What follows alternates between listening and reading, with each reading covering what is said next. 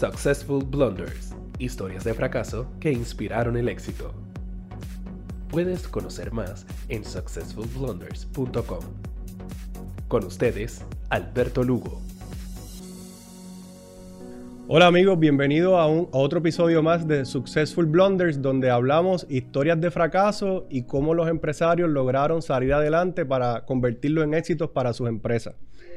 Eh, mi nombre es Alberto Lugo y soy socio fundador de Inbit. Hacemos desarrollo de software para resolver desafíos empresariales. Y en esta ocasión tenemos con nosotros a Jorge Mejía, socio fundador de FusionWorks, ¿verdad? ¿Tú eres socio fundador? Uno de los socios fundadores de FusionWorks. Uno de los socios fundadores con 17 años en la industria, en esta compañía, porque tú llevas más tiempo en la industria de software. Sí, sí, sí. Eh, Jorge, háblanos un poquito de FusionWorks, ¿a qué se dedican antes de entrar en el tema de interés? All right. Pues FusionWorks es una compañía de consultoría en el área de sistemas de información. Como dice nuestro nombre, eh, nosotros unimos el conocimiento de negocios con el conocimiento técnico. Yo realmente soy contador, yo soy CPA eh, y uno de mis socios es el, técnico, así que entre los dos eh, creamos soluciones para los negocios. Mejoramos los procesos operacionales de nuestros clientes y la información que estos utilizan para tomar decisiones, básicamente. Excelente. Bueno, pues vamos a lo que vinimos. yo te dije que íbamos a hablar de fracaso. y, quiero que me cuentes una historia de, busques en, ese baúl. 17 años es mucho tiempo en una empresa y, sé que deben haber cometido muchos errores, al igual que nosotros. Pero vamos a escoger uno para expandir sobre él y que nos diga cómo, cómo lograste salir de, ese, de esa situación.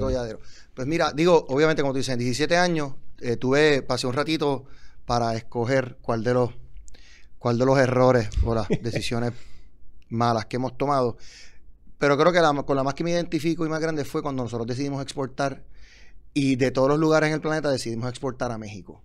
algo que si lo escuchas, pues obviamente de, cero suena ya a un error. O sea, el primer país donde va, va, a exportar. Pero fíjate, fíjate Puerto Rico vamos, Ciudad de México. ¿por qué, ¿Por qué escogieron Ciudad de México? Porque por lo general, nosotros, en, nosotros estamos ubicados en Puerto Rico y por lo general, cuando escuchamos de empresarios en la isla que están exportando o están en el Caribe, que son islas cercanas, y mucha gente eh, frecuenta ir a Estados Unidos, eh, que ese es el norte. ¿Por qué México? Nosotros salimos a exportar a Estados Unidos. Nosotros decidimos comenzar a exportar porque queríamos crecer el negocio y minimizar el riesgo de estar en Puerto Rico solamente. Y nos lanzamos a Estados Unidos. Exacto, que ahora mismo ya sabemos, y después de María, después del huracán. principalmente. Salimos a Estados Unidos y cuando empezamos a hacer nuestro análisis nos dimos cuenta en Estados Unidos, como país grande, eh, las compañías estaban bastante especializadas por industria. Y como tú sabrás, en Puerto Rico posiblemente tú tienes clientes de múltiples industrias. Múltiples industrias. Y nosotros también hacemos de todo un poco. Tenemos supermercados, eh, distribuidores de carros, distribuidores de comida, bancos, gobierno, you name it. Y llegaste a Estados Unidos y de momento veías que la compañía competidora lo que hacía era eh, supermercado. Exactamente. Tengo, o sea, que yo, yo, tenía cinco clientes en esta industria y el competidor tenía 80. y entonces eh, decidimos explorar, enfocarnos en un producto que nosotros eh, representamos, eh, una herramienta para presupuesto y planificación que se llama Profix, que dentro del mundo de la tecnología es algo bastante nicho. Y dijimos, contra, con nuestras tarifas, eso es tan, es tan especializado que creo que podemos hacerlo. Y hablamos con la compañía, es una compañía de Canadá. Mira, nos ha ido bien con Profix en Puerto Rico. La compañía de Canadá es la que, la que, la que hizo el producto Hizo el producto. Nosotros lo representamos en Puerto Rico. Dijimos, bueno, pues vamos a hacer esto en Estados Unidos y con nuestras tarifas creemos que podemos ser súper competitivos. Y él nos dijo, pues, adelante, no tengo ningún problema. Y cuando estamos haciendo el business planning con ellos allá en Canadá, eh, llega el dueño, eh, se sienta con nosotros y nos dice contra, pero yo no he podido entrar a México. Y ustedes hablan español ¿Por qué no te vas a México? O sea, que, fue también una sugerencia del dueño del software. Del dueño del software. Por lo tanto, eh. ahí viene el primer, ahí viene la primera cosa. O sea, si tú conoces tu negocio, sabes a dónde vas, cuáles son tus fortalezas, tú tienes que seguir tu plan, no, no sigas el plan del otro. Claro. Él nos ofreció México, obviamente desde contra, son, nosotros nos ha ido súper bien en Puerto Rico, México es tan grande, me están ofreciendo este partnership. Eh, sí, extrapolaste rápido, ¿viste? Aquí hay, aquí hay dinero, there's money to be made. Exactamente. Y este, aceptamos ese reto, él nos ofreció la, la representación de todo México y dijimos, contra, yo lo he hecho en Puerto Rico, esto lo vamos a poder hacer. Podíamos firmar resellers también, o sea que yo dije, pues me, me busco dos o tres socios allá que revendan el producto, this is gonna work. O sea, que, que tú ibas a, básicamente tú ibas a ser como el, el- la compañía de Canadá para Latinoamérica. Tú ibas a representar el producto y podías buscar revendedores En, en México, en este caso. en México. Ok, ya, yo tenía, ya yo tenía Puerto Rico, Dominicana, y yo dije, contra, esto, esto va a funcionar. Hasta ahora vamos bien.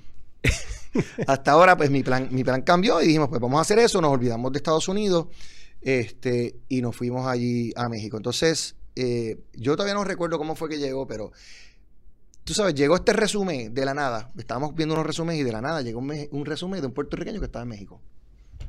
Wow. Y o sea, de estas cosas que uno se engaña, esto es el olén divino, Sí. este, esto es una señal. Todo tiene una, una razón. Fíjate el cuento, el, ese cuento que uno se hace. Y entrevistamos a este, a este muchacho y cometimos. Ahí fueron dos errores en uno. Primero que la persona de Profix nos dijo, váyanse a Monterrey. Porque en Monterrey hay muchas compañías americanas que establecen, se establecen allí y puede ser un buen, un buen Eso te iba a preguntar porque México es bastante grande, es como Estados Unidos. Decir que vas a Estados Unidos tienes que escoger una geografía y, Exacto. y- y el- el meterte en un lugar. O sea que él te recomendó Monterrey. Y nosotros nos fuimos a Ciudad de México. Así a la ciudad más grande y más poblada del planeta, básicamente. Sí, o que sea, siempre of es un tráfico en todas places, direcciones. all places de Puerto Rico a Ciudad de México es un cambio, pero, o sea, es otro planeta literalmente, o sea, es, es otra cosa. Así que, porque ese vendedor que había llegado del cielo, que era puertorriqueño, que está en México, estaba en Ciudad de México, nos fuimos a Ciudad de México.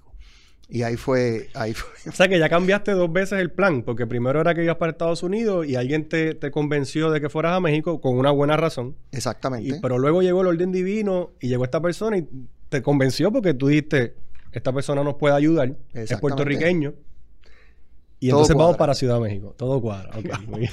y arrancamos, arrancamos eh, eh, a Ciudad de México y empezamos a buscar. Ah, hablamos con el gerente general de Microsoft en ese entonces aquí en Puerto Rico. Nos dijo, yo les puedo ayudar. Y en menos nada nos consiguió hasta, presentamos en un evento que estaba haciendo Microsoft y nos dio hasta un slot para nosotros hacer una presentación. Y dije, "Ay, es que yo voy a reclutar Bu- partners. Buenísimo. Esto va, o sea, perfecto porque voy a reclutar partners y estos partners van a vender este Profix, son partners que implementan soluciones financieras de Microsoft, so esto está, vamos, vamos bien. Arranqué para allá, empezamos a hablar con estos partners el, eh, y el vendedor empieza a hacer su trabajo eh, y empieza uno a viajar y empieza el, el- poco a poco el cansancio del tema de tú coger un viaje, no hay vuelo directo. Que, eh, eso, eso es algo bien importante que, que yo tampoco, cuando comencé a viajar, eh, no lo tomaba en consideración y no fue hasta que una colega de la industria me dice, yo le pregunté, ¿cómo tú escoges la geografía? Y me dijo, yo escojo una geografía donde yo no tenga que dar dos brincos en un avión. Y eso para mí, en el momento fue como yo dije, wow, yo no, no, no pensaría en eso, pero cuando te montas en el avión semanal o mensualmente, te empiezas a dar cuenta que sí, te cansa. It takes it, o sea, it takes it all. O sea, tú, yo tenía que ir a Panamá, en Panamá esperar, coger el, el vuelo a México. Cuando llegues a Cambio de México, horario. Cambio de horario. Y literalmente llegas a otro planeta. Primero que tienes que hacer aduana, o sea, tienes que hacer inmigración. Ya tú sabes la fila que se El tráfico, forma. el tráfico es Después, horrible. cuando llegas allí, el tráfico en México es violento para entonces llegar a, a- Ciudad de México. De verdad que eso, eso nada de por sí hace, hace la aventura un, un- un- un problema terrible. Este, nada, estamos con, con- con este vendedor por allá.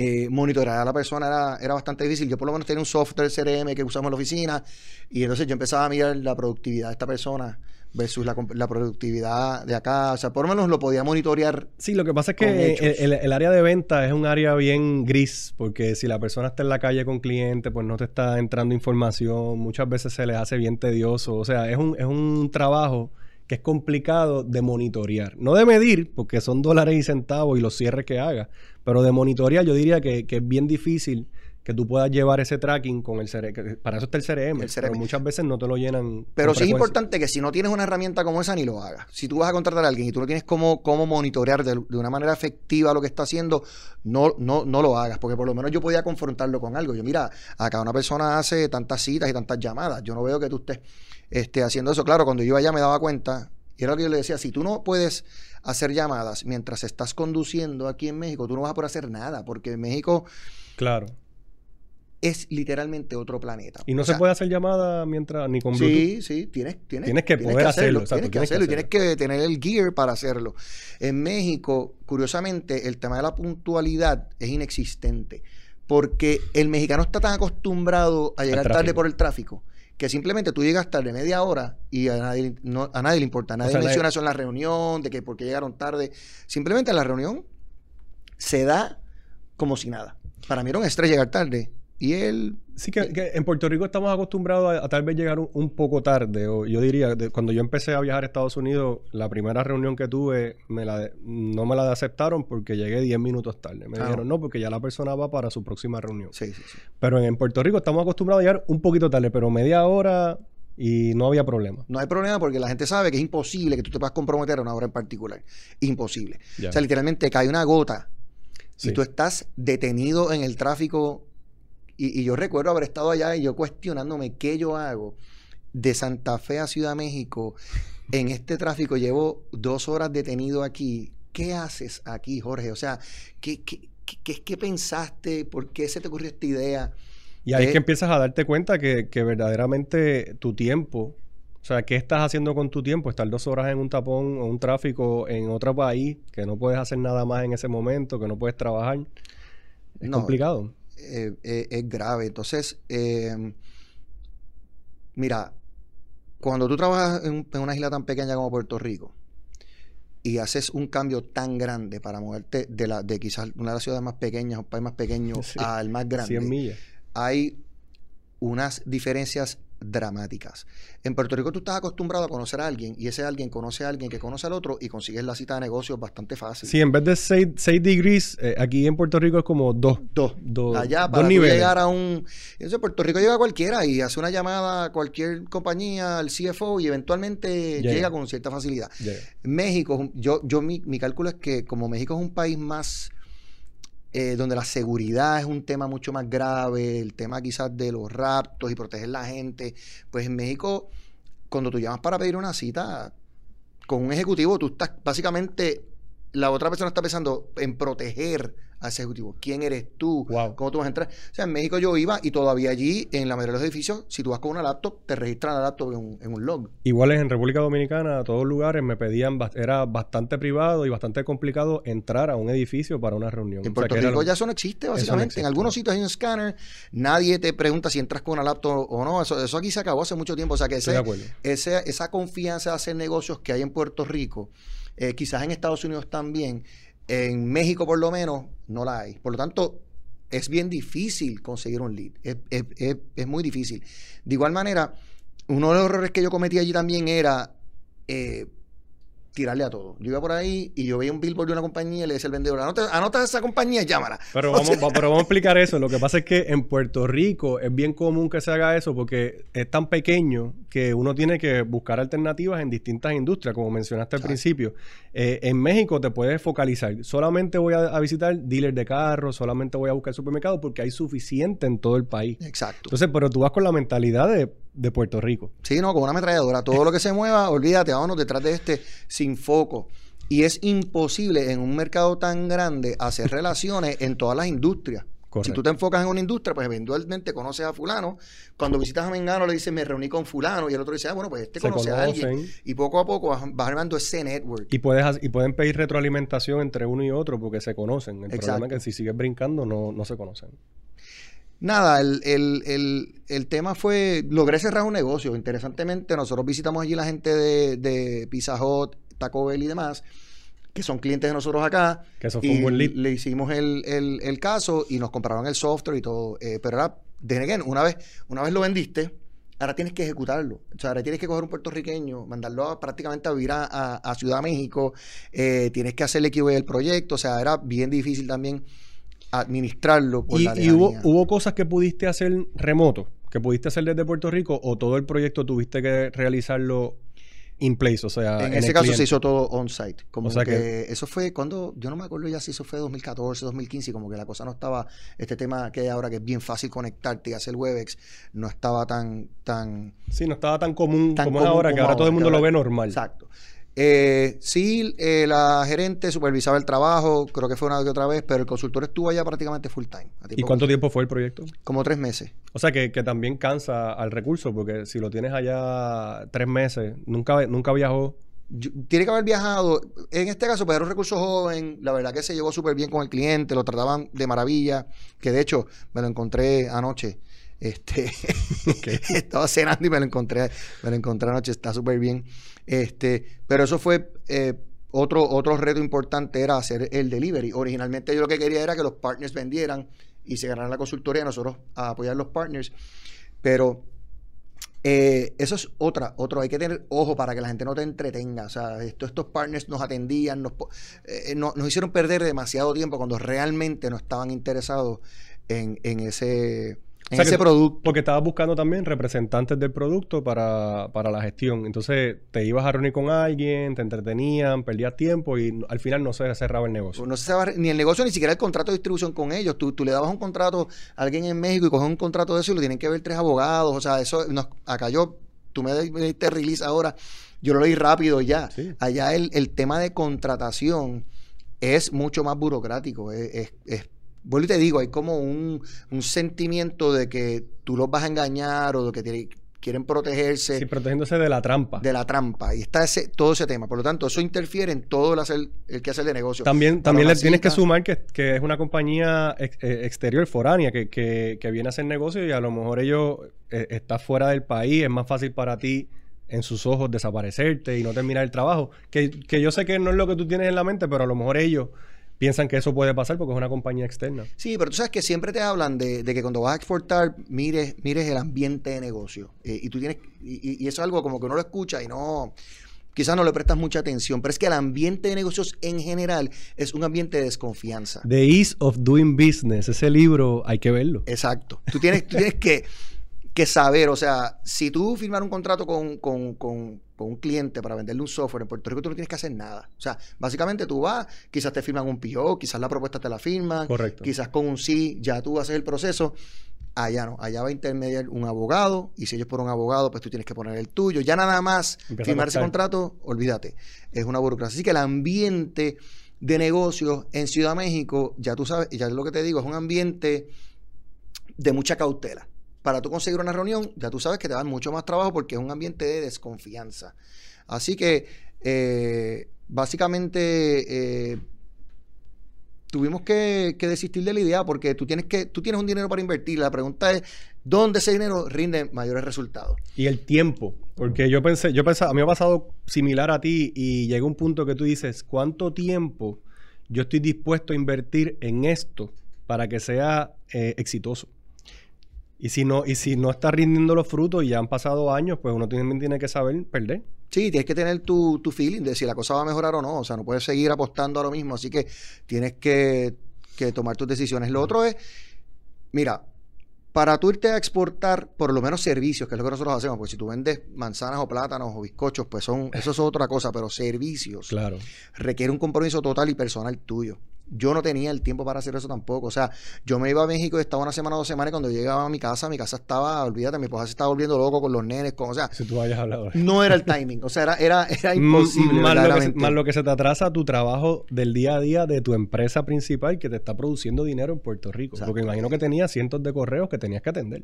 Sí, por- lo- el- tú tienes que ver la inversión que estás haciendo, por ahí un concepto que mucha gente no, no cuantifica, es el costo de oportunidad. O sea, lo que yo estoy en México y no es lo que yo estoy poniendo en México, es que yo estoy dejando de ganar por no estar acá. Y eso lo tienes que sumar en la ecuación. Tú no puedes, Claro. no puedes dejar eso fuera. Tienes que pensar, estoy gastando en pasaje, en el salario de fulano, mengano, sutano, quizás tus horas, perfecto, pero ¿cuánto es, cuánta cantidad de negocio dejaste de firmar en Puerto Rico porque no estás atendiendo el negocio acá? Y eso lo tienes que poner en la ecuación Que te está produciendo dinero. Claro, y eso lo tienes que poner en la ecuación para tomar tu decisión y decir, ¿sabes qué? Esto no, esto no se paga. Más dinero hago yo en Puerto Rico versus estar haciendo estas dos cosas. Y ahí es que viene ese análisis y tú you, you- you pull the plug. como- Y entonces eh, terminaste el proyecto, el proyecto se implementó adecuadamente, pero ya después de ahí, ¿qué, qué pasó? se implementó, esos proyectos requieren como más apoyo. O sea, yo- definitivamente el no estar allí, o sea, el, cuando el consultor sale, ya regresa, no pudimos darle apoyo. No la empresa tuvo unos cambios también y como que se cayó el, el- el uso del producto, que fue una, gran- una pena porque ese producto, su contraparte que lo usa en Puerto Rico, saca eh, mucho no puede vivir sin ese producto. No puede vivir, básicamente. Y ese es el caso que, que yo entendía que iba a pasar allá. Pero tuvimos que, que abortar y, en- y enfocarnos en, seguir trabajando acá en lo que, en lo que volvíamos a, hacer otra estrategia de exportación. Pero muchas cosas aprendí. O sea, cuando tú, si tú vas en Puerto Rico, por ejemplo, en términos de escala, lo que, lo que es el, término de escala. Mira, en Puerto Rico tú vas a una, una- una convención y te cuesta 3 mil dólares. Capaz que te cuesta 5 mil. Si tú vas a una convención en México, las cosas escalan. Bueno, y O sea, tiene- mover tu equipo también, mover el, el booth, si es que lo vas a mover, o alquilarlo alquilar. allá, se empieza a sumar. Pero allá una convención te vale 8 mil, 10 mil dólares. Claro, van, Claro. van 20 veces más personas. Pero tienes que prepararte para eso. O sea, estás en un booth que aquí en Puerto Rico a lo mejor hablas con, con, con, qué sé yo, 50 personas, 60, de esas 50 o 60 tú conoces al 20%. Allá, allá es una estampida lo que te va a pasar de frente. O sea, allá tú tienes que tener, es, tienes que tener gente Tienes que tener con más scanners, personal. tecnología para tu poder coger todos esos Y scanners. después conectarlos darle seguimiento a todas estas personas, porque tampoco tienen la empleomanía para darle seguimiento a 500 leads. o Es, 400 es leads. Es otro volumen de negocio, es otro el costo. No puedes comparar los costos de hacer ese negocio aquí versus hacerlo allá, o sea, era el doble. Por lo tanto, el análisis tiene que ser más profundo y, y- Pero me mencionaste algo antes de comenzar el podcast que, que aprendiste todo esto y ahora en breve vamos a hablar de, de las lecciones aprendidas, pero lo estás aprovechando. Yo creo que podemos movernos a, a las lecciones aprendidas porque ahí me vas a hablar de cómo lo estás implementando adecuadamente todas estas lecciones. Así que saquen papel y lápiz y vamos a empezar entonces ahora a documentar para que aprendan de los errores Sí. ajenos. exacto, y economicen no dos los cometan. cositas. Se pueden ahorrar mucho dinero y tiempo eh, no cometiendo los errores que estamos hablando aquí en el podcast. Así que, número uno, ¿cuál es el primer error? eh, tienes que tener el tiempo y estar comprometido 100%. Si tú, si tú vas a, export- a exportar servicios, si vas a irte de tu país y dices, esta firma de servicios, sea una compañía de CPA, sea un abogado, que vas a plantar bandera en otro lugar, uno de esos socios, o Sí. alguien que esté completamente comprometido y tenga intereses en la compañía, tiene que irse, plantar la bandera y estar 100% Que allá. tiene que haber alguien de confianza o alguien que conozca la cultura de trabajo también, porque tú puedes contratar a una persona en el país, pero no necesariamente conoce la cultura tuya de trabajo, que también es muy importante. Exacto. Número yo uno. diría que eso es un segundo plano porque primero tienes personalmente alguien de la empresa tiene que yo, yo no lo haría, por ejemplo, yo no me movería a otro estado y salgo a contratar a un vendedor para que empiece a trabajar allí. Yo, me- yo me iría primero a entender A ese bandera. estado, a plantar bandera o ese país, entender un poco las cosas, comprender para que cuando la persona me dé explicaciones también yo lo, yo lo entienda. O sea, por ejemplo, yo tenía que ir a México y entender que en México tú podías coger un tapón de dos horas para, poder- para poder ser razonable con el vendedor mío también. Claro. es contra la realidad, que no es lo mismo. Este, o sea que tienes que tener el tiempo y tu familia tiene que estar lista para eso. Yo estoy exportando ahora. Yo me fui a Miami, como te dije. Nosotros estamos exportando en Miami. Yo hace año y pico me fui a Miami, pero ya mis hijos están en universidad y mis hijos están grandes. Así que tenían menos responsabilidad en la casa. Exacto. O sea que eso era, eso era bien importante porque no puedes poner a tu familia, ¿verdad? En peligro por. Sí, no vas a dañar tu, tu vida personal para tal vez hacer un poco más de dinero que al final no lo vas a poder disfrutar sin la familia. Estamos claros, el Y, dinero. y- y entonces, eh, número dos, yo creo que haber, haber seguido las instrucciones de, de la compañía del producto en vez de lo que tú querías hacer inicialmente. Yo, yo, yo. tienes que seguir con tu plan. No puedes dejar que otro haga tu plan. Porque yo sabía. Yo, yo- nosotros sabíamos que teníamos que exportar y tenemos que exportar en Estados Unidos porque las tarifas de nosotros en Estados Unidos son atractivas, pero en el resto de Latinoamérica no lo son. No lo son. Y yo, creo, y yo creo que nosotros nos vimos en ese momento y cuando tú me dijiste que estaba yendo a México, yo me quedé como, ¿por qué México? Hay cosas que, si el gut feeling te dice que no va a funcionar, yo creo que tienes que hacerle un poquito de caso a eso. Nosotros Sí. tenemos un plan y nos dejamos desviar rápido. Yo no digo que no, no desvíes tu plan. Nosotros fuimos a Miami a vender una tecnología y cuando yo llegué allá me di cuenta que esa tecnología no la íbamos a poder vender porque quien usa esa tecnología son compañías demasiado grandes como para hacerle caso a una compañía tan pequeña como nosotros. sí. Y tuvimos que pivot, o sea, tuvimos que ir al plan B. Este, o sea, que no tiene que tener ese juego de piernas y saber y reconocer que tu plan A o lo que el- es- ese eso, ese hunch que tú crees que va a funcionar no necesar- necesariamente va a funcionar y ajustarte, ¿verdad? Pero solamente lo puedes hacer si eres tú el dueño del negocio y tú estás allí Claro. y tú estás entendiendo Que esa- nos esa trae al tercer punto, que, que debe ser el- el- la contratación que hiciste también por, por obra y gracia, que llegó ese resumen, que no era uno de los socios, no era una persona que conocía 100% la compañía, sino que pusiste a una persona que, que te llevó un resumen. Eso yo Que- creo que también es uno de los puntos clave. Exacto, ¿no? nada, es- estas, estas cosas divinas y estas cosas que de por suerte caen para nada. Yo, yo lo otro que, que- que digo es que si estás entrando en un mercado nuevo y ya tienes los planes para contratar, contrata a alguien que tenga network. Contrata a alguien que tú sepas Definitivo. que conoce gente en la industria que tú quieres enfocarte. Sí, que tenga cartera, como dicen, una cartera de personas que pueda ayudarte. Eh, cualquier país que uno vaya va a ser mucho más grande que Puerto Rico. Y te vas a tener que especializar de alguna manera. Yo estoy en Estados Unidos y estoy en este tema de dónde me especializo y cómo hago las cosas. Y entonces- busca un vendedor entonces- que esté en esa área. Tú estás entonces viajando a, estás establecido ahora en Miami, Sí. estás viajando o, o tú estás allá a tiempo completo. ¿Cómo estás voy semanal, semanal. O sea que estás, tú eres la persona que está llevando ahora de la compañía eh, el negocio en Miami. Es correcto. No estás contratando a una persona, lo estás haciendo tú. No la he contratado todavía, pero, Pero- la voy a contratar. Claro. Lo que pasa es que estoy dándome el tiempo, empecé con calma, cogí un cliente, lo trabajé yo, hice la implementación yo, Claro. vi la cultura y ya yo estoy viendo cómo funcionan las cosas. ¿Y has escogido una industria o todavía estás tanteando qué industria vas a, a- a focalizarte allá en Miami? Todavía. Bueno, ya sé que por clientes que he desarrollado y por referencias que tengo acá, uno de los focos va a ser la industria de distribución. Wholesale distribution. Que es un patrón difícil de romper porque somos boricuas Eh. y, y aquí todavía uno sigue viendo oportunidades en todos lados. Sí, sí, sí, pero, pero tengo esa industria. La otra industria que quiero atacar es la industria de restaurantes, porque tenemos muchos clientes de restaurantes acá y el software que estoy vendiendo allá está desarrollando una micro vertical y creo que por ahí voy a enganchar la cosa. Y, un- y es una industria que en Miami es bien fuerte. Eh, por último, te quiero decir que yo aprendí este término en uno de los seminarios que nosotros frecuentamos de empresarismo que se llama YAFO, que nosotros padecemos de YAFO lo- los empresarios, que es Yet Another Opportunity. Exactamente. Tenemos que empezar a cerrar y hacer menos cosas. Eh, Jorge, te quiero dar las gracias por haber participado del podcast y por habernos dado luz en la parte de exportación de servicios. Creo que es una historia muy importante para sacarle provecho a todos nosotros. A mí me han pasado cosas muy similares. Algún día me entrevistarán en este podcast a mí y ¿Verdad? contar algunos de los, de los blunders que tenemos. Eh, amigos, síganos en las redes sociales. Le vamos a poner la información de las redes sociales. Y recuerda que este podcast está disponible en diferentes plataformas. Lo pueden ver por YouTube o lo pueden escuchar en distintas plataformas de podcast. Muchas gracias y nos vemos en el próximo episodio. Successful Blunders. Historias de fracaso que inspiraron el éxito. Puedes conocer más en successfulblunders.com.